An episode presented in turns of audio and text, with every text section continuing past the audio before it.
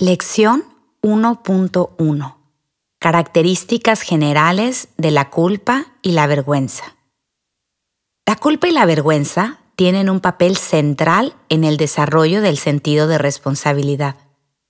Quizá no lo habías notado, pero el hecho de que un individuo sea responsable tiene mucho que ver con el manejo de la culpa y la vergüenza y con la maduración de los circuitos que activan estas emociones en el ser humano. Una mañana, el pequeño Carlitos de dos años pasó por la mesa jugando con un camioncito de juguete y accidentalmente tiró el vaso de leche de su hermano.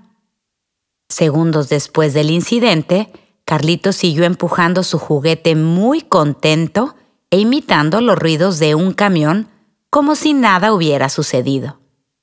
Por otro lado, Pamela, de ocho años, construía una casita en la sala de su casa, cuando accidentalmente tiró la taza de té de su papá.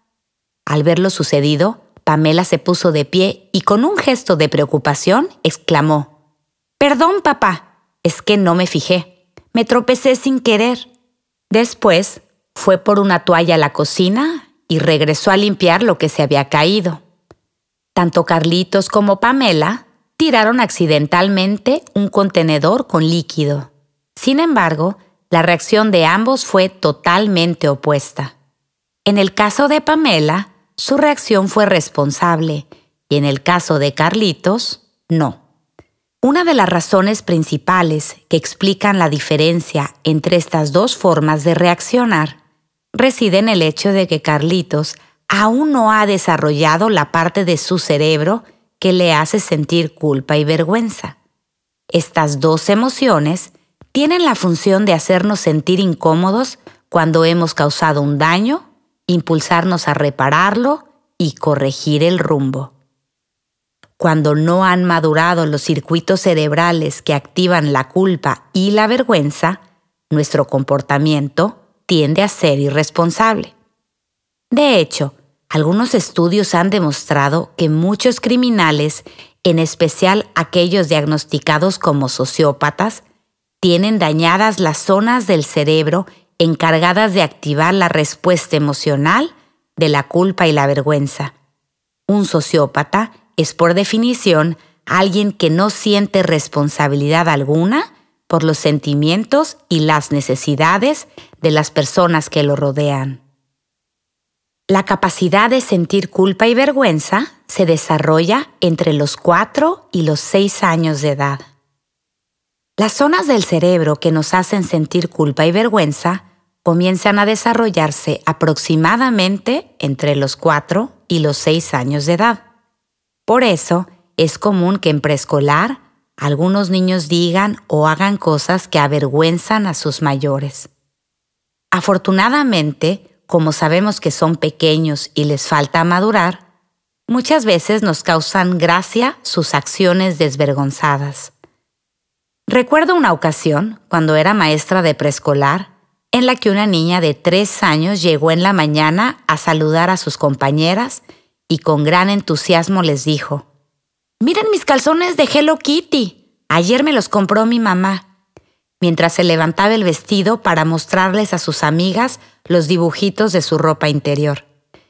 Cabe mencionar que, aunque comenzamos a sentir culpa y vergüenza en la etapa preescolar, la frecuencia e intensidad con la que experimentamos estas emociones aumenta poco a poco hasta llegar a la adolescencia.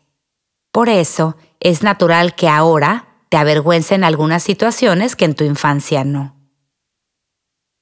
Muchas veces sentimos culpa y vergüenza al mismo tiempo.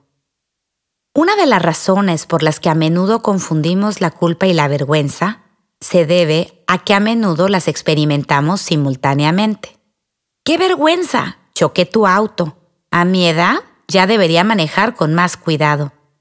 Quiero pagarte todos los gastos de reparación. Si no, me voy a sentir muy culpable le dijo Jorge a su mejor amigo. Ayer, cuando se me cayó el agua de Jamaica en tu cuaderno enfrente de todos, me dio mucha vergüenza. Y al ver tu cara de tristeza por arruinar tus apuntes, me sentí súper culpable. le dijo Luisa a su prima. Estos dos ejemplos ilustran cómo la culpa y la vergüenza comúnmente se activan al mismo tiempo cuando nos equivocamos. ¿Puedes pensar en algún momento de tu vida en el que hayas experimentado estas dos emociones al mismo tiempo? La culpa y la vergüenza son emociones que pertenecen a las especies más inteligentes. ¿Alguna vez has visto a una lagartija sentirse culpable o a una viuda negra mortificada por el daño que causó después de inyectarle veneno a un ser humano?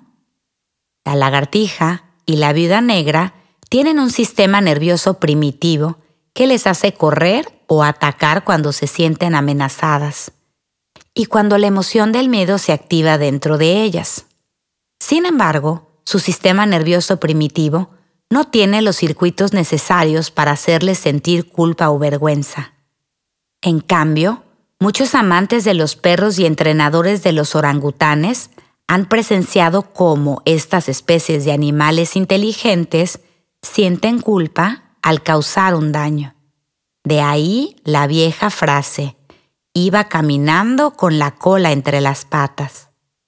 Las zonas del cerebro que se activan cuando experimentamos culpa y vergüenza se encuentran muy cerca de la corteza prefrontal, que, como vimos en el curso anterior, se encarga de hacer las funciones de la conciencia humana. Estas zonas del cerebro únicamente las compartimos con las especies de animales más inteligentes. En resumen, la culpa y la vergüenza son dos emociones distintas que están relacionadas con el desarrollo del sentido de responsabilidad. Comenzamos a sentirlas aproximadamente entre los 4 y los 6 años de edad y la frecuencia e intensidad con la que las experimentamos aumenta hasta llegar a la adolescencia. Además, únicamente las sienten las especies más inteligentes y a menudo las sentimos al mismo tiempo.